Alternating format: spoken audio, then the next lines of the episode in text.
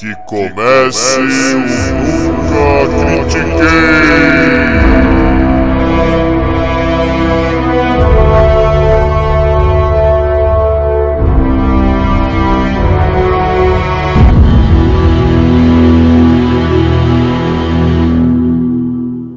Boa noite, bom dia, boa tarde. Bem-vindo a mais um episódio do podcast esportivo, embasado, não jornalístico e zoeiro. Eu nunca critiquei.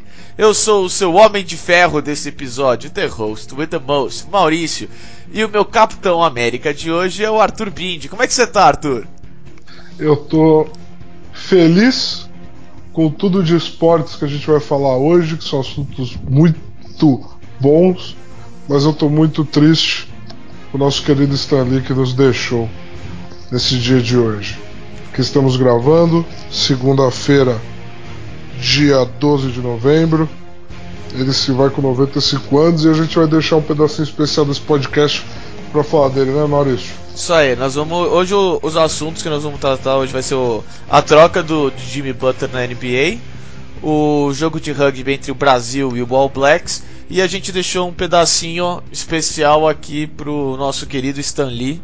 E então vou, eu, eu, quero começar, quero, quero, quero, não quero que a gente, a gente vai falar bastante, né? Então vamos, vamos começar vamos. Pelo, pela troca do Butler, que nossa senhora como Minnesota saiu bem nessa troca. Maurício, isso tá um absurdo. Isso tá um absurdo.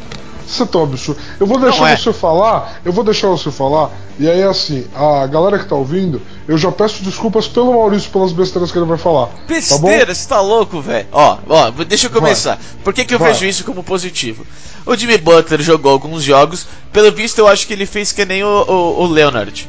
Olha, eu vou jogar o número de jogos mínimo que eu preciso jogar. E o Leonard fez que tava com lesão quando não tava.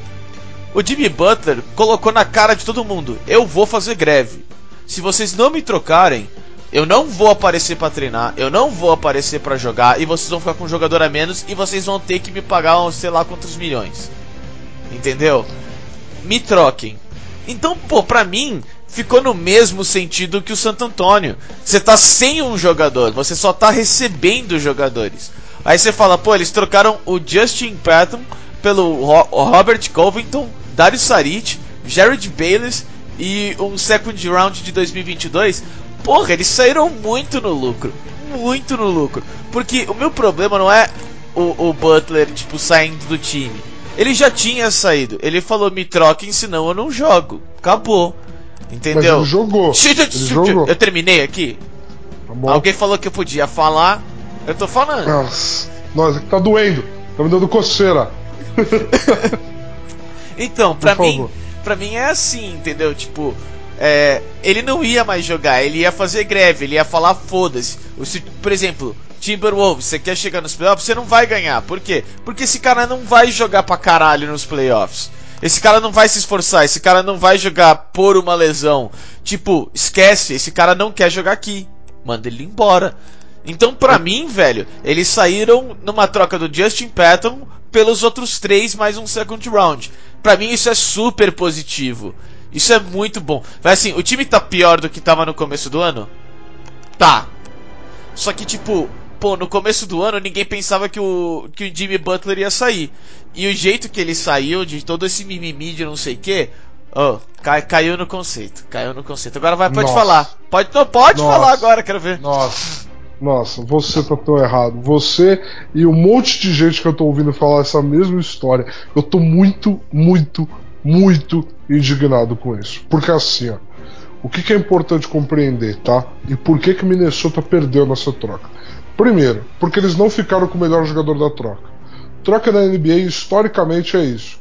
Quem ficou com o melhor jogador ganhou a troca, tá? É, é esse todo o ponto. O que que aconteceu aqui? O Jimmy Butler foi lá pro Minnesota Timberwolves na intenção de que eles tinham dois moleques que são primeira escolha geral, geral do draft: Andrew Wiggins e Carl Anthony Towns. Os dois entraram na liga já com média de 18 pontos, já sendo Rookie of the Year quando no ano que cada um entrou. E assim, na minha opinião, na minha humilde opinião, É inadmissível uma dupla que a primeira escolha do draft, os dois, média de 18 pontos quando entrou na liga, os dois, jogarem juntos há três anos e não conseguirem desenvolver uma química e um elenco, uma vontade de vencer para ganhar mais de 31 jogos, porque eles nunca ganharam mais de 31 jogos juntos. Primeira coisa. Segundo, o Butler foi para lá para ensinar essa molecada até ética de trabalho. O Butler foi a última escolha do primeiro round do draft dele. Ele não passava de 4 minutos por jogo na temporada de estreia. Ele era um moleque franzino e um diamante bruto. Ele ganhou força muscular, ele criou todas as armas que ele tem, ele trabalhou para ter. Todas. Todas. O jump shot dele, a infiltração dele, a força física na defesa que ele tem. Ele é um dos melhores defensores da liga. Ele marca Kevin Durant, ele marca LeBron James, ele tem corpo para isso porque ele criou corpo para isso. E aí você tá lá ralando, trabalhando, 28 para 29 anos, sabe? Sua janela, onde você é um All-Star, tá fechando.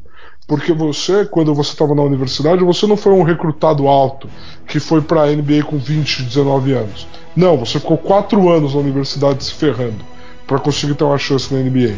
Entendeu? E aí, você chega lá, você vê dois moleques que ficam, eles sim ficam de mimimi, não evoluem como poderiam evoluir, não trabalham duro, ficaram putinhos porque você chegou e o amiguinho deles, o Zé Clavini, foi lá pro Chicago Bulls, entendeu? Ficaram todos putinhos. E aí você tem que aturar isso?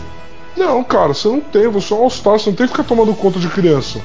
Você não tem que ficar ensinando criança a jogar o que ela deveria saber que ela tem que jogar. Sabe? É isso que eu sinto. O Carl Anthony Towns e o Andrew Wiggins, para mim, daqui um ano, eu acho que todo mundo vai chegar à mesma conclusão que eu já cheguei. Eles estão a uma temporada zoada de ser bust. Porque eles são craques, eles são craques, mas eles não se dedicam como eles poderiam se dedicar. E o Butler se dedica mais do que 99% da liga. Então, ele tá mais do que certo em pensar no futuro dele, que de duas uma. Ou ele ia para um time que ia pagar ele como ele quer ser pago, do tipo, beleza, eu talvez não seja campeão, mas eu vou ter o dinheiro para minhas cinco gerações ficarem sem trabalhar, ou eu vou para um time que eu tenho chance de ser campeão. E aí o Philadelphia foi lá, abriu o bolso de forma correta, porque o Dario Saric não estava jogando bem, porque o Markel Fultz segura muito a bola, e eles estão insistindo nesse experimento com o Markel Fultz. O Robert Covington é um ótimo 3D, que é um cara que chuta de 3 e defende. Ele é muito bom nisso, bom catch and shooter, não consegue criar o próprio arremesso, mas ele é um bom catch and shooter, mas não passa de um jogador de composição de elenco. Mandou dois lixo, porque o Jared Bales não entra. O Patton é nada mais do que um talvez, quem sabe, um dia fica lá. E um second round para um All-Star. Um All-Star. Eles de repente têm Ben Simmons, Jimmy Butler e, e Joel Embiid. Eles dominam todos os níveis do jogo. Eles têm um armador bom, eles têm um ala bom e eles têm um pivô fantástico. O Philadelphia saiu muito ganhando e o Jimmy Butler saiu muito ganhando. Não, peraí. Mas você então tá achando que eu tô falando que o Philadelphia saiu perdendo? Lógico, se o Minnesota ganhou, Óbvio que não. perdeu. Óbvio que não. Eu falo que o Minnesota saiu ganhando porque ele ia sair perdendo de qualquer jeito. Ah, tudo bem, mas aí Mas ele não assim- saiu ganhando. Aí ele não saiu ganhando, ele conseguiu o que deu. Não, mano, esse, Foi esse isso. tipo de troca é uma troca que, por exemplo, que nem foi pro Toronto e o Spurs, porque agora que a gente sabe que o Kawhi tava fazendo corpo mole esse tempo todo e que ele tava no, no- no- em forma, entendeu? Esse tempo todo, é, você vê que o o, o, o Toronto, o Toronto saiu ganhando e o Spurs saiu ganhando. Mas, Agora, Maurício, Não, você que- trocou um All-Star por outro. Você trocou um All-Star por outro não, não, aí, aí, aí pra É mim, outra. O, o Philadelphia Aí, pegou o dois role players o e Minnesota mandou do podia lugar do All-Star. O Minnesota podia ter feito algo melhor, eu concordo. Só que assim, pra mim eles saíram ganhando porque o cara ia começar a fazer greve. Entendeu? Agora, por exemplo, ó, eu, eu concordo com quase tudo que você falou. De verdade, sério mesmo. O meu problema é do tipo, tá. O, o, o Butler, por quantos anos. Há quantos anos ele tava, por exemplo, no. No Minnesota? Um ano, ele jogou Um um, ano. ano lá e deu no O saco contrato dele. dele era de quanto tempo? Ele tem mais dois anos do contrato se ele optar Cara. em no último ano. Esse é o último ano de contrato dele, e aí ele tem um player option mim- que ele decide se ele vai ficar ou não. Pra mim é assim. se você tivesse algum tipo de dúvida, fizesse um contrato de um ano com opção de volta. Ou com O prioridade. fez. Agora, não, o contrato que ele fez foi velho, com você Chicago, assinou- antes de ser trocado. você assinou- O contrato que ele fez foi com o Chicago, Maurício. se você assinou um, um, um- um- contrato, nem que seja pro Minnesota Timberwolves, foi ele que escolheu vir pra esse time, velho. Foi ele que Não, escolheu. não foi. Ele foi sim, ele queria, ele queria jogar pelo Tom Thibodeau. Ele Foi- queria jogar com o Tom Thibodeau, mas se o Foi Chicago não troca escolheu. ele, ele ia jogar em Chicago. Ele ia jogar em Chicago como ele tem jogado. Maurício, você, Não, pode, falar, você pode falar qualquer coisa do Butler que ele reclama em voz alta, ele fala na mídia o que ele não gosta, que nem Não, ele falava. eu, não, eu não quero que- falar nada disso, velho. A única coisa que eu falo, assim, de que ele falou pra mídia, de coisa assim, é o que ele mesmo falou. De tipo, olha, eu tô pensando em não voltar pra Minnesota desse jogo e vou fazer greve. Aí você, ah, velho, vai tomar no seu cu, mano. Ô, você está sendo pago. Ô, vai se ferrar. Você pode falar, eu quero ser trocado, eu não quero ficar aqui. Eu, no meio do jogo, Maurício, vou falar Maurício, as Maurício. jogadas dos outros. Mas, velho, você Não, não, isso faz ele um não negócio fez. desse. Ele não, foi, ele não meteu o vice Carter. Ele não foi Mas, Carter. mano, então o pior não- é que o Vince Carter não pelo seja menos su- jogava, entendeu? O cara, o Não, cara vendia ingresso. Ô, o lá, cara tava vamos sendo, lá, tá sendo, mano, você tá sendo pago. Porra! Vamos lá, vamos lá, Maurício. É o seguinte: ele está sendo pago, isso é verdade. E ele está jogando, tá? Ele estava jogando. Você assiste qualquer jogo com o Butler em quadra, o Butler tá dando 100%. Só que aí o Wiggins e o Towns, porque eles estão putos com o Butler, estão jogando a 10%.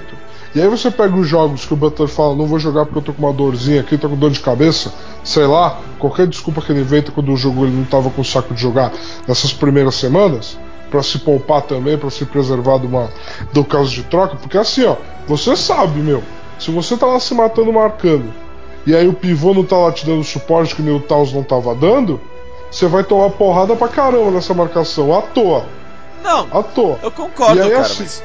E aí, assim, ele tava se poupando, entendeu? Ele tava se poupando não- alguns jogos, mas porque o Towns e o Wiggins não têm o mesmo profissionalismo que ele. O Butler é o seguinte: eu entrei em quadra, eu dou meu 100%. Eu não tô em quadra, eu não tô em quadra. Agora eu não entro em quadra pra não dar meu 100%. Porque pra mim, eu tô traindo muito mais o dinheiro que eu ganho quando eu entro em quadra e faço uma meia boca do que quando eu simplesmente não entro. Ah, É muito não. mais honesto eu simplesmente não entrar do que eu entrar pra não fazer nada. Pra mim, pra mim o, o atual contrato da NBA devia ser por número de jogos. Que Porque. nem a NFL? É, que nem a NFL. Ah. Agora assim, a NFL você vê que ela é super errada. Só que assim, na NBA, os times no momento estão virando vítimas, cara. O cara, por exemplo, o Leonard. O Leonard foi pago 24 milhões pra falar que tinha uma lesão, não falar com o time dele, não deixar nenhum médico fazer um diagnóstico. E pronto, cara, ser trocado no ano seguinte porque ele falou: Eu não vou voltar pra Santo Antônio. Então, Oh, eu entendo o que É você tá foda, falando. a NBA mas virou o contrário, velho. você- Eu também não gosto Mas- dessa situação, só que é complicado, velho. Garantido assim, 100% assim. Eu entendo o que você está falando, eu entendo o que você está falando, ao mesmo tempo que, assim como na nossa vida profissional, eu e você, Maurício, nós temos total autonomia sobre nossas carreiras, nós podemos nos desligar de uma equipe, de um trabalho quando nós quisermos, na NBA o cara não pode. Não existe quebra de contrato unilateral por parte do jogador. Então, assim, o contrato dele ser garantido tem toda uma questão de. De Ei, você jogar. quer os meus serviços? Não, você quer os meus serviços? Você paga por isso. Eu não gosto do que o Leonard fez. Em nenhum momento eu acho que o que o Leonard fez foi certo. O Butler estava sendo sincero em tudo que ele estava fazendo. E outra, se você na NBA você não quer que o time fique refém, sabe o que você faz? Você transforma essa liga numa liga de teto salarial duro, que nem a NFL, ao invés de teto salarial flexível, que nem a NBA. A NBA tem teto salarial flexível, o que, que acontece? Os times conseguem renovar por muita grana e ao mesmo tempo que eles conseguem absorver contratos muito grandes. Então o jogador, quando ele pede para ser trocado, um jogador com o salário do Butler, ele não tem duas opções de time. Ele tem tipo 15 opções de time por causa da folha salarial flexível. Mas o. o- Essa tam- esse também é um ponto. A- a- O jogador não pediria para ser trocado se ele só soubesse que ele tem duas opções. Agora o fato dele ter 15, ele fala: meu amigo, eu vou pro mercado. Eu tenho 15 oportunidades diferentes aqui. Ó, a, a folha salarial da NBA é um. É, é- é um tópico por si só. Porque a gente perderia só uns 5 minutos, 6 minutos, só falando da história pré-teto salarial e como, na minha opinião, esse teto salarial fudeu a NBA. É, que, é- que eu não vou entrar no mérito aqui. É, Tá bom? mas o, o, eu, eu não gosto, eu realmente acho. Pra mim, o Minnesota saiu ganhando porque tirou um jogador que não queria estar lá e que realmente, tipo, ia dar uma de Leonard por bons jogadores que vão acrescentar no elenco. É, Concordo. Esse time não chega nos playoffs nem querendo muito. Não chega mesmo. Cara, é aquela coisa. Se o Towns e o Wiggins quiserem como começarem a jogar pra valer, esse time chega nos playoffs. Não chega. Chega. Não chega porque, porque nos anos que o Butler não tava lá, eles estavam jogando pra valer e não chegam nos playoffs. Não, eu não, eu não acho não que chega chega. nos playoffs. Eu não acho que chega. Mas, velho, é, é, é um bom time. É um ótimo Cara, time. Só que. Cara, no papel, no videogame, eu acho inadmissível um cara que nem o Carl Anthony tal. Olha o Embiid e o Anthony Davis jogando. Olha o tamanho dos caras e como eles batem pra dentro. Olha o físico deles. Não. O Carl Anthony Towns parece que ele saiu do college agora arremessando de três. Eu fico inconformado, irmão. Mano, pra mim o, o, o, o Anthony Davis precisa ser estudado. Porque o cara não quer sair de New Orleans. Ele não quer ser campeão. Ele é o cara que mais joga duro em um time que não vai a lugar nenhum. Eu nunca, É, eu nunca não- entendi. Tipo, pra mim, todos os jogadores. Ele é o Kevin Garnett dessa geração, mano. É, então. Ele é o Kevin Garnett dessa geração. Pra mim, Quando ele fizer 30 e poucos, ele sai de lá pra ganhar um anel. o, o, o Anthony Davis devia ser o cara que, tipo, o LeBron James, tá ligado? Que todo mundo quer jogar com o cara. Que todo Concordo. mundo tá afim de correr pra, pra ir jogar com o cara. E ninguém faz, eu não consigo entender isso, velho. O cara deve ser ou muito feio, que ele é, é, Não, ou, ou muito Cousins- chato. Porque Não, não, é é que- possível, cara. É que o Cousins, o Cousins, por exemplo, quis jogar com ele. Entendeu? O Cousins só saiu de New Orleans por causa da lesão dele Ah, sim, não, é. não quis pagar o Supermax. Aí ele falou: se não é pra ganhar o Supermax, eu vou ganhar um anel. Vou comprar um anel aqui e acabou. Foi isso que ele fez. Coitado, vai Entendeu? perder ainda. Você acha que eles vão. é, calma, calma, calma. Bom, é, dando, dando uma, uma fechada aqui, é, a minha opinião é que eles, o- os dois times saíram bem, porque o Butler tava dando uma de, de- tava começando a dar uma de Kawhi e isso é perigoso. E Não, concordo. E eles ganharam dois jogadores no Covington e no Saric que podem ser titulares e têm grande ética de trabalho. É inegável. Então, assim, dos males o menor pro Timberwolves. agora me diz, quem vai jogar no, no- na posição é, é- é a 4, né, do Power forward? É, do. Do 76ers. Ah, irrelevante. irrelevante, Maurício. Irrelevante. Que times na liga hoje tem tanto o 4 quanto o 5 de alto nível? Só, só o Golden Não. State. Não, os. os É só o Golden State. o verdadeiro 5 de alto nível não existe mais, vamos falar assim. Tem Para, alguns. para. Não, tem para. alguns. Anthony Davis, Anthony Então, Davis, tem. Embiid e Jokic. Você tá maluco? Não, não, não. Anthony Davis, Embiid. Jokic, Não, não, não. Jokic, Não, separa, separa antes. Jokic. Não, separa antes, cara. Você não o, continua. cara, o cara é pivô, o cara é pivô e arma o Denver. Não, velho. Ô, eu já tava conversando uma vez com um amigo meu, só, só pra terminar na piada. E a gente tava falando dos, dos melhores pivôs da NBA. Aí o cara me manda assim: Não, um dos melhores pivôs da NBA é o Draymond Green. Ô, sem Não, maldade. cu e A minha, a minha mão ficou tão grande naquela hora que se eu desse um tapa na cara dele eu acertava a cintura. Nossa senhora, que raiva. Não tem mais esse tipo de. Não tem mais cinco. Tem, tem Lógico dois. tem, Tem mano. dois. Lógico que tem, Maurício. Lógico que tem. Não é que nem antigamente que o jogo girava ao redor de um bom 5. Mas você tem, você tem grandes 5. Você tem 5 que decidem jogos. Isso você tem. E assim. Isso tem mano, mesmo, porque. Pra, pra errar um lance livre ali, ó. Pô, falando nisso, você viu que o DeAndre Jordan tá com 86% Caralho! de aproveitamento da linha do lance livre? Ele reestruturou toda a mecânica dele Ele tá absurdo, cara. Caralho, velho. Aí sim. Oh, finalmente. Oh, caralho. E veio dele ainda, velho. Veio dele, Puta, veio dele. Maluco preguiçoso da porra, velho. Veio dele. E o Brook Lopes tá chutando de três como se fosse Stephen Curry. É, então. Ontem, Oh, cê, ontem ele tava parando a um metro da linha de três e pá! oh, pesso- oh, oh, é- a posição 5 tá, um- tá um absurdo, velho. Tipo. Um, É, um dia. que se reinventar, eles têm que se reinventar. É, um dia a gente trata. Quando a gente tratar do, do teto salarial, a gente aproveita e fala da evolução da posição 5 no basquete moderno. O que você acha? Ok, ok, por mim, por mim é maravilhoso. Todas as posições evoluíram praticamente. Isso é verdade. O, o ala, o ala, que era o craque do time, que era o cara que tinha que ser forte, intenso, bom defensor e tal, hoje ele, se ele for um catch and shoot, tá ótimo. Porque o jogo é todo no armador e no. Ah, é insano. É, não. Mas outro ô, esporte. vamos. Vamos pular, vamos trocar de assunto. É. Por favor, por favor, assim que Fechou. você disser que, o- que o Philadelphia agora é um dos favoritos ao lado do Toronto para ganhar o leste. Então, Por favor. putz, isso, Por isso, favor. isso com certeza, né, velho? Ah, Porque o, o, o- Não, com certeza. Fe- fechando aqui, fechando.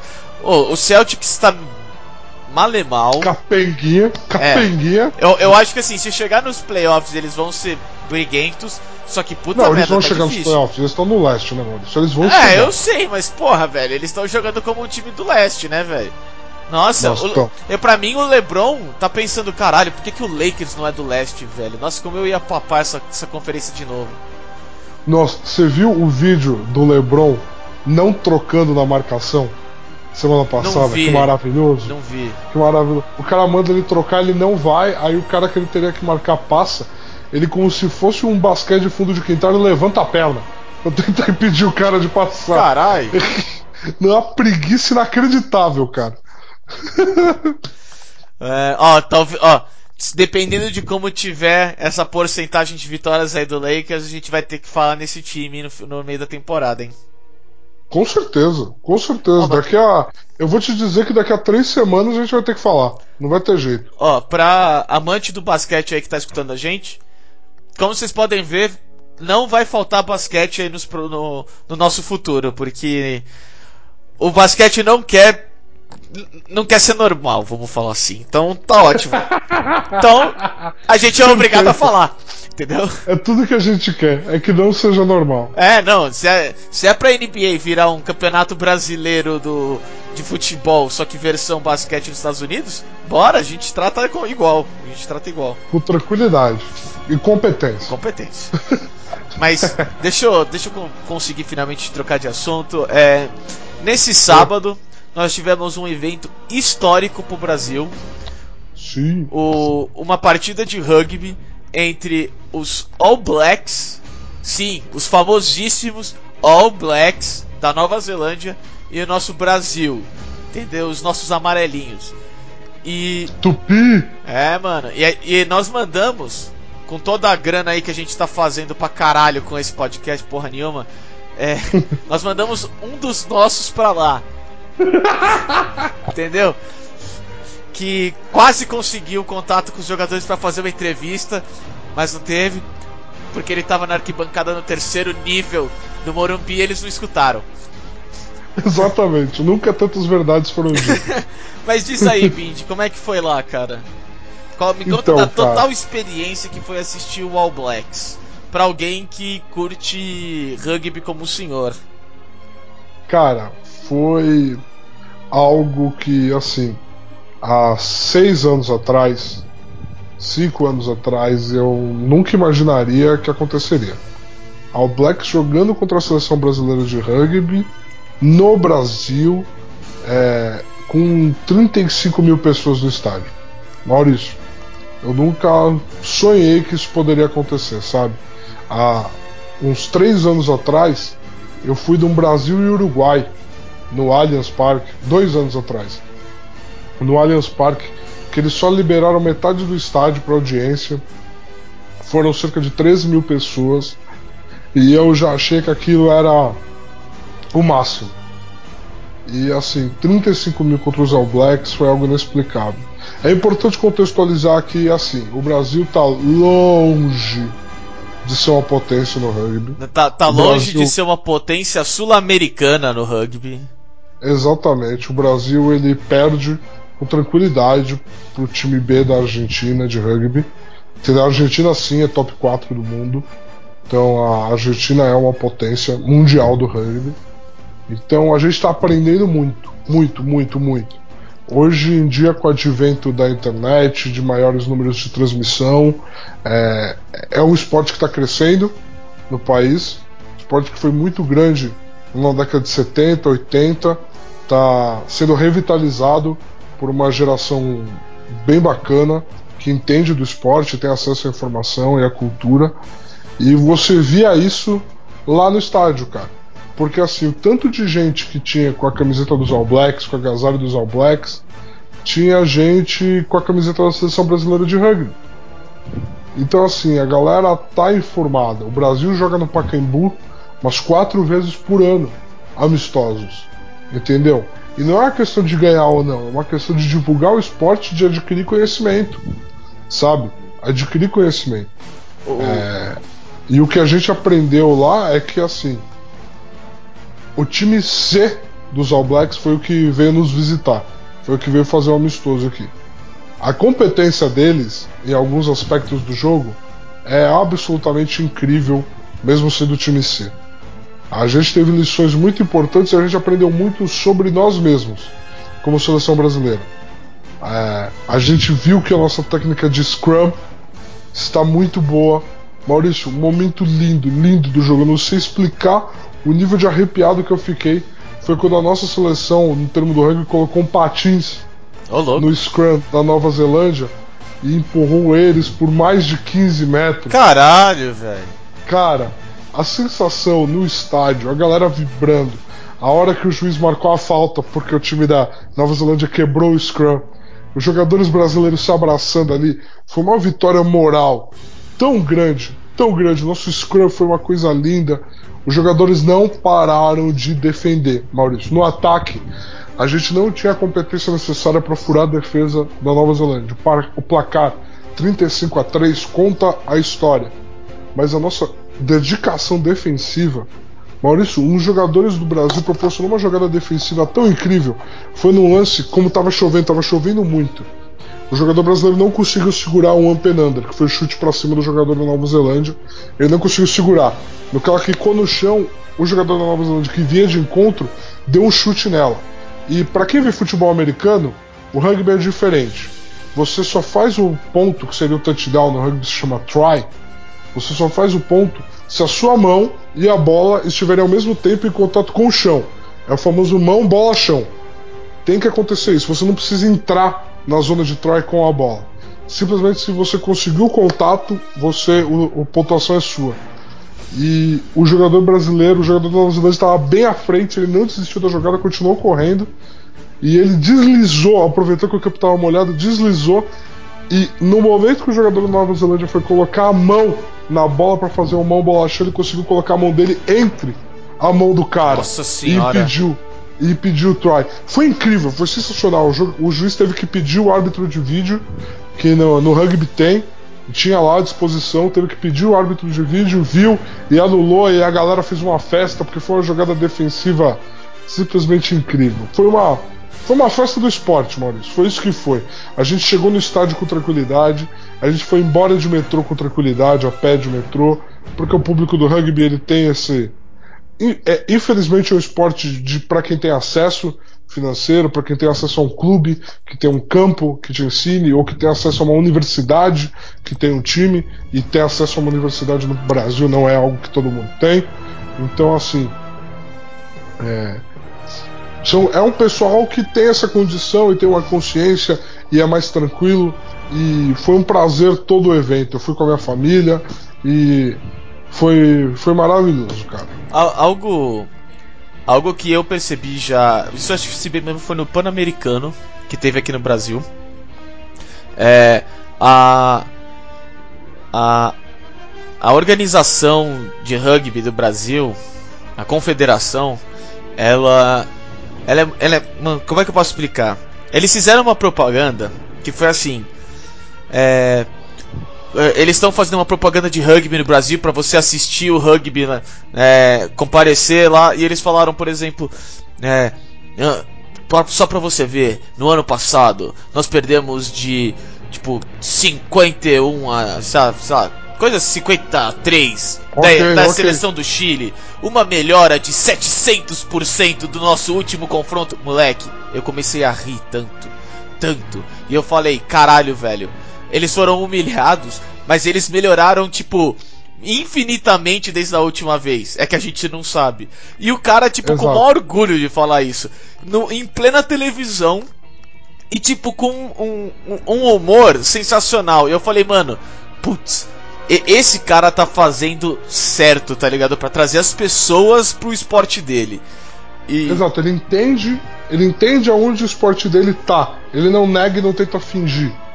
É, então, tipo, eu, eu achei muito da hora e.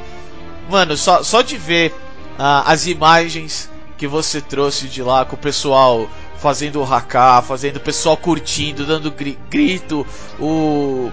o puta, teve um Scrum que. É, não sei se foi tu que gravou ou foi alguém da sua família.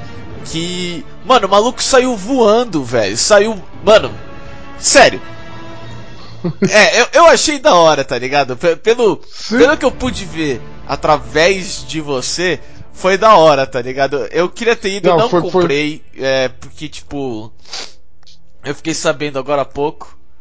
É, e você, né, me chamou?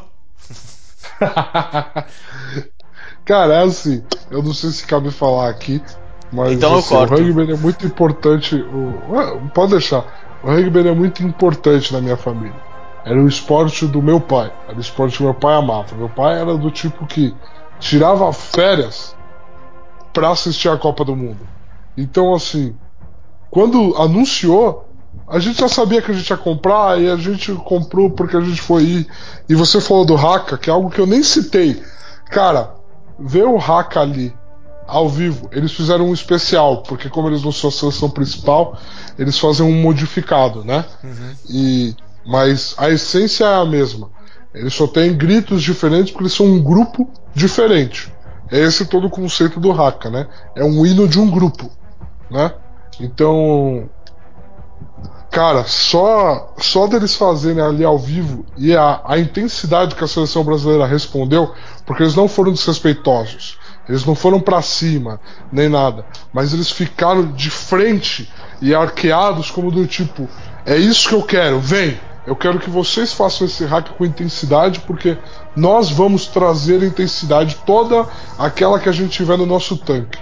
Sabe? Uhum. Foi foi, foi, foi muito único, porque ao mesmo tempo que a torcida queria gritar para estar tá junto, a torcida ficava quieta para ouvir o Haka, e era um, uma energia silenciosa muito mágica. Muito mágica para quem é fã de rugby. É, só, só, só, eu só espero mais confrontos, um, um crescimento cada vez maior.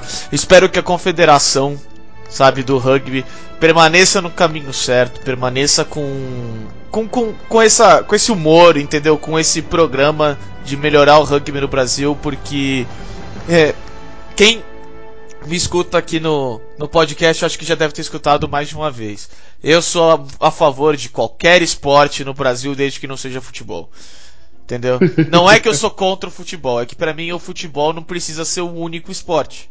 A gente tem Perfeito. espaço, dinheiro e, e vontade. Talento. Vontade, talento, talento. Sabe? Pra muito mais esporte que isso. É, é, é impressionante como a gente conhece um, um, um, estrangeiro que não é atleta e a gente percebe o quão ruim em. É, é, em fazer qualquer coisa. Coordenação é. É, ah. ele, ele tem, sabe? Então, tipo, pra mim, o, o Brasil que só a única coisa que falta é as confederações começarem a administrar legal, porque o resto vai. O rugby pra mim é prova disso. Porque você pega uns 10 anos atrás, falar de rugby era, era falar do tipo, ah, meu pai fez, então eu treino também. E hoje já não é algo assim. Hoje já tem jogo no Morumbi, jogo no Pacaembu, entendeu? All Blacks. Sabe, é, é, algo que tá crescendo que eu quero ver que cresça mais, cara. Eu, eu sei de ser maldade, acho bem da hora, achei bem legal. Sim. É, é, um, é, um, é um ato, é um fato inegável. Entendeu? Quando você coloca 35 mil pessoas no Morumbi, coisa que o São Paulo não põe, o São Paulo não põe, o São Paulo é dono do estádio, é futebol.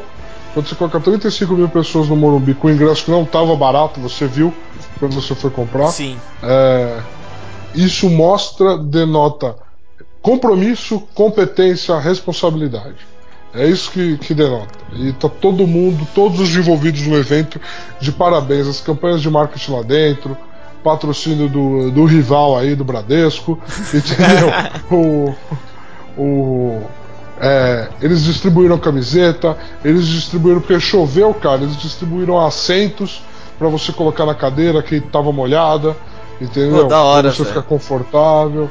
Eles venderam camiseta da seleção na saída. Ô, louco. Eles tinham pequenos stands para você praticar o passe de rugby, Ô, louco. que é um passe diferente. Ô, louco. Assim, palmas, palmas para todo mundo. Olha só, galera. Abra uma conta. Desculpa, pera aí. Acho que eu não posso falar esse tipo de coisa por aqui, né? Não sei pagar nós. Se pagar nós, é A nós. gente fala, com certeza. A gente, ó, se- pa- pagando a gente, a gente vai falar o máximo dessa da organização do. Pagando a gente já. Não, a gente nem fala do jogo, a gente só fala da, da organização do evento. Não, pode Que ser. organização maravilhosa. Não, com A certeza. gente faz um podcast de empreendedorismo. É, a gente faz um especial, né, cara? A gente faz um só. Só tipo, ó, se você quer fazer um evento bom, faça como esse cara aqui nesse evento aqui, entendeu?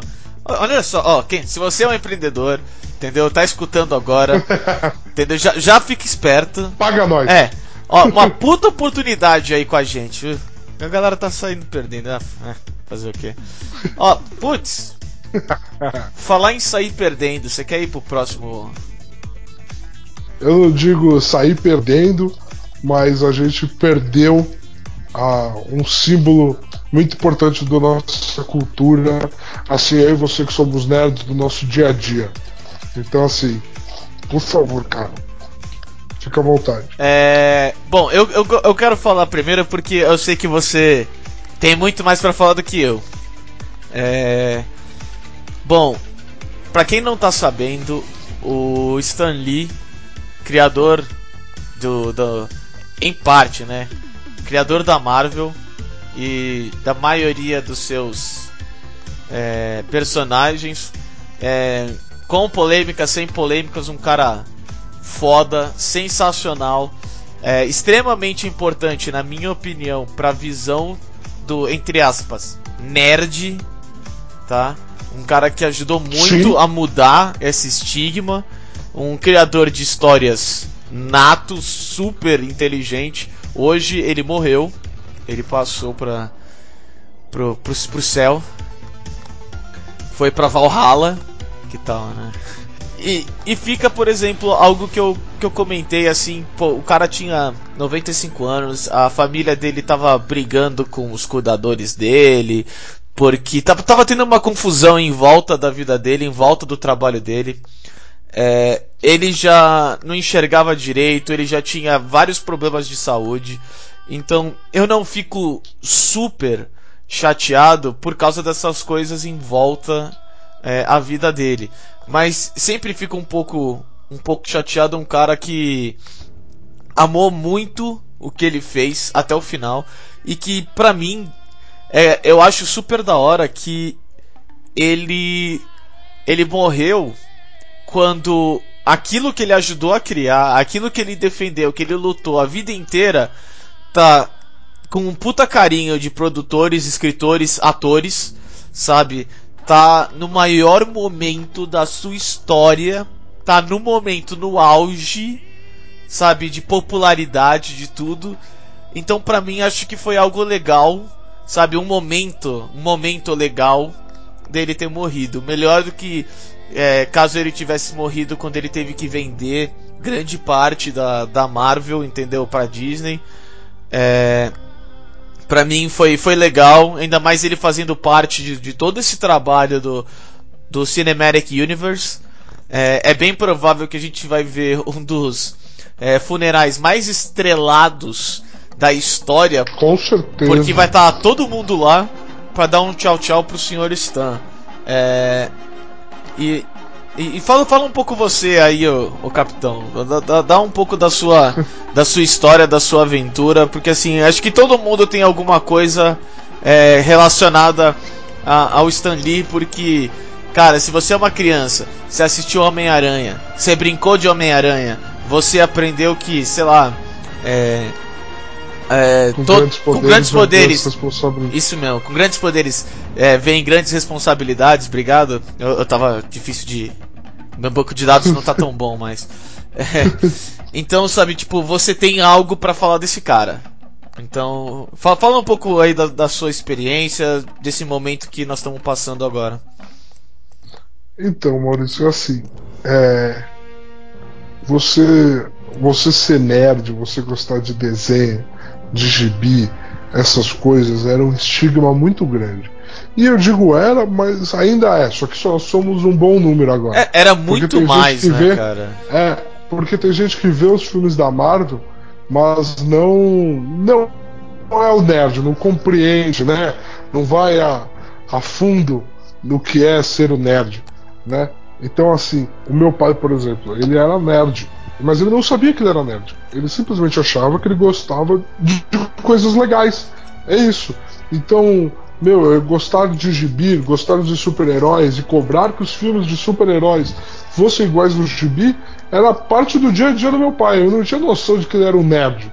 Entendeu? E assim, esse cara, ele. Ele é especial por quê? Porque o que, que tem da Marvel de especial que a DC tem, tem ao contrário. A DC ela cria seus super-heróis com a palavra super potencializada. Eles são quase deuses. Eles conseguem fazer de tudo. Eles são fantásticos num nível muito alto. O que, que o Stanley fez? Ele compreendeu quem era o público dele, quem são os seres humanos por detrás. E ele falou assim: eu não posso dar simplesmente outro herói para eles para eles compararem quem é o herói mais legal, porque a gente já ia fazer isso de qualquer jeito. Ele precisava dar um herói no qual o cara lesse e falasse: Ei, esse daqui sou eu. E ele fez isso ao extremo. Ele criou um bilionário com problemas de álcool. Ele criou um soldado que questionava até mesmo se o país dele estava indo na direção certa. Ele criou no Peter Parker o que muitos dizem que era a imagem dele ali mesmo, que é o que de um sonhador que acreditava que ele, enquanto o que ele podia fazer, deveria fazer o melhor possível pelos outros. É o tal do amigo da vizinhança, é o Stanley.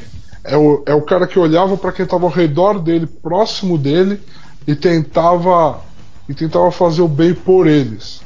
Essa é a grande obra do, do Stan Não é criar seres inalcançáveis para idolatrar. É criar seres com falhas que você olha e fale. Ele é super, mas ele falha. Ele, eu posso ser super também, mesmo com meus erros, mesmo com os meus trejeitos, mesmo com o que eu acredito. Tem um lugar super para mim nesse mundo. Ele fez tudo isso e a gente só tem a agradecer ele.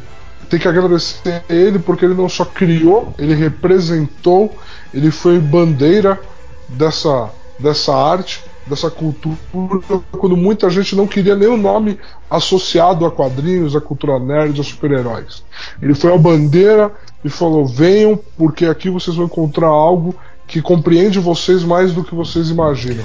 E hoje a gente vai ver filme de super-herói esquecendo que são super-heróis, esquecendo que é um mundo de fantasia, a gente se emociona, a gente torce, a gente grita, a gente até chora com personagens que não são reais, mas por quê? Porque ele deu características emocionais para eles que fazem a gente se importar e não só se maravilhar. Os heróis estão aí para isso no nosso dia a dia, algo para fazer a gente se importar. Algo, algo que eu que eu escutei de um, de um cara que faz review na internet e tudo. É, ele, ele, na verdade, ele estava fazendo uma, uma review de um filme da DC, do, do Mulher Maravilha, que ele estava elogiando o filme okay. da Mulher Maravilha.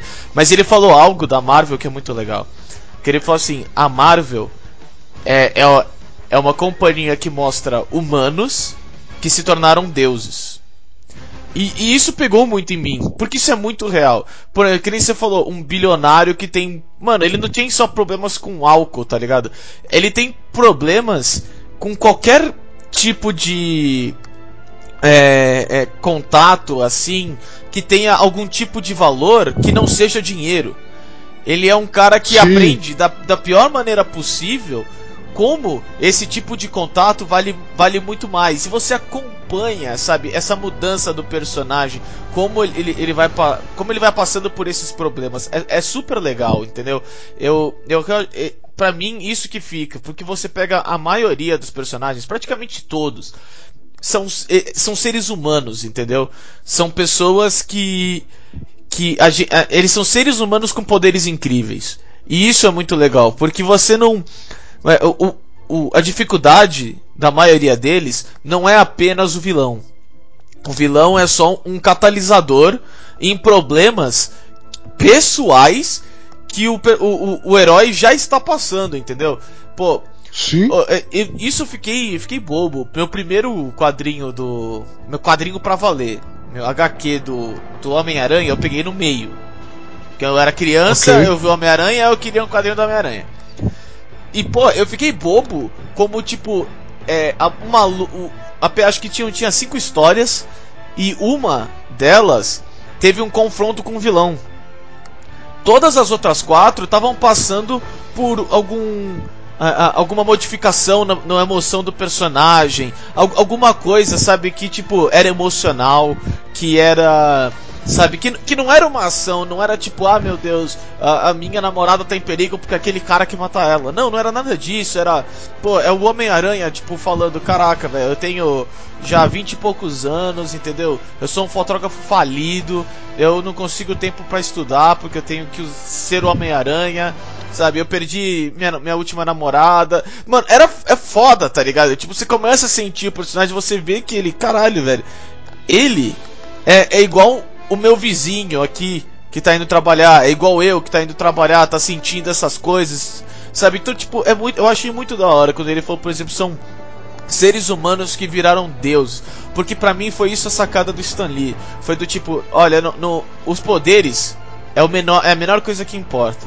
O que mais importa é o ser humano por trás dos poderes, tá ligado? Tipo, pô, tem até vezes poderes que ele que que, que, que ele via do, do do dia a dia dele, como ele. Todo mundo sabe que o Hulk era porque às vezes o Stanley ficava tão bravo, tão bravo que ele imaginou como seria se na raiva dele ele pudesse destruir tudo em volta dele. Nasceu o Hulk, tá ligado? Então, você é, vê que tem um, um, nascimento humano, um nascimento, sabe, do, do personagem assim. E, e para mim esse é o mais importante de como a Marvel se tornou a Marvel que ela é hoje, tá ligado? Sim, sim, essa, essa é a origem e é o cerne da Marvel. A Marvel tem uma série de gibis agora que é a que eu compro, é a única série que eu sigo, que é a da Miss Marvel. Maurício, eles tiveram a coragem de pegar uma garota, uma garota islâmica vivendo nos Estados Unidos e contar que ela ganhou os poderes e ela ganhou superpoderes e ela adolescente islâmica, ou seja, ela nem ela tem problemas para convencer o pai dela de que ela pode ir numa festa, entendeu, por causa da religião dela, e ela tem poderes para ajudar as outras pessoas, o que ela vai fazer com isso? Cara, é tão incrível, é tão relacionável Caralho, que da hora, pra uma camada, pra uma camada da sociedade que, assim, não tem a representatividade. 90% das vezes eles são vilões. E ela pegou e transformou numa história e falou assim: ó, oh, vocês estão aqui. E vocês são super também porque não só os poderes que ela tem são super, vocês são super porque vocês têm que passar tudo isso no dia de vocês até você chegar no momento que você fala, ok, agora eu posso ser super. Ah, isso, é bem real, porque tipo, o, o maior conflito dela não é. Não, é contra o vilão, é no dia a dia nos Estados Unidos, sendo de uma religião, sabe, que os Estados Unidos uh, não guarda muitos amores. Vai, vamos ser. Exato. Teme, Gentil, é. É, essa é real, né? Ele teme. Ele teme. Então, assim. Teme que é diferente. Stanley, Stanley é, obrigado por tudo. Obrigado por ser a fundação do. de. de tudo e tudo não, mas de muito do que eu amo, me importo e por definir dentro de mim, dentro das pessoas ao meu redor, das pessoas que eu amo, meu pai, colocar valores através de um gibi, colocar valores importantes sobre como nós temos que ser como pessoas.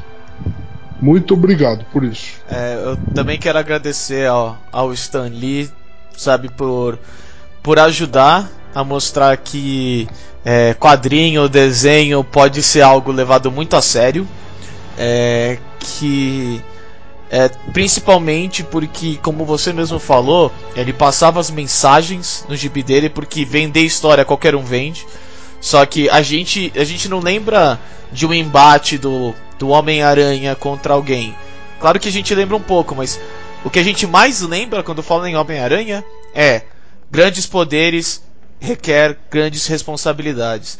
Porque é, é, é um momento máximo do gibi, é exatamente o começo da história do Homem-Aranha. É, e, e, eu quero agradecer muito a ele por toda essa, todas essas mensagens, essas, essas lições que a gente conseguiu é, de uma maneira mais fácil aprender, porque a gente tinha um herói que conseguia fazer coisas que, quando criança, a gente gostaria de fazer. E, e é só isso, para mim é só um, um muito obrigado. Perfeito. Excelsior. Nice, Excelsior, Excelsior. ai, ai. Bem... Galera, acho que é isso. É, acho que por, por hoje é isso. Foi foi o nosso nosso take da dos, dos últimos desses tópicos. É. Foi um prazer gravar esse podcast. Passou voando. Passou, é, também achou que também acho que passou voando, cara. Também achei que passou voando. Gostei pra caramba. Olha, eu acho que a gente vai ter que fazer um, um, espe um especial da NBA algum dia, viu? Porque o, o, o, basquete rende aqui, cara. Eu já, já percebi isso. O basquete rende aqui entre nós. O basquete rende, rende porque você acha que manja pra caramba e eu que manjo de verdade. Ah, tá bom. Não. Ó, pessoal aqui do, do estúdio, todo mundo tá escutando, né? Ah, tá bom. Ah, tá. vai, vai, ficar todo mundo sem sanduíche se concordar com a criança. Ah, mas se eu tivesse no estúdio, estaria todo mundo sem sanduíche também. que maldade, cara. Não foi nem eu que fiz essa. É. Mas é isso, meu velho. É, muito obrigado aí por vir mais uma vez aqui no estúdio. É, é, sempre assim que eu termino, eu não vou mudar, cara. Obrigado por vir aqui no estúdio, entendeu? Você é bem-vindo, a porta tá sempre aberta para você, cara. tá ótimo, Maurício. Muito obrigado, meu velho. Valeu, cara. Um abraço a todos vocês. Abraço, boa noite.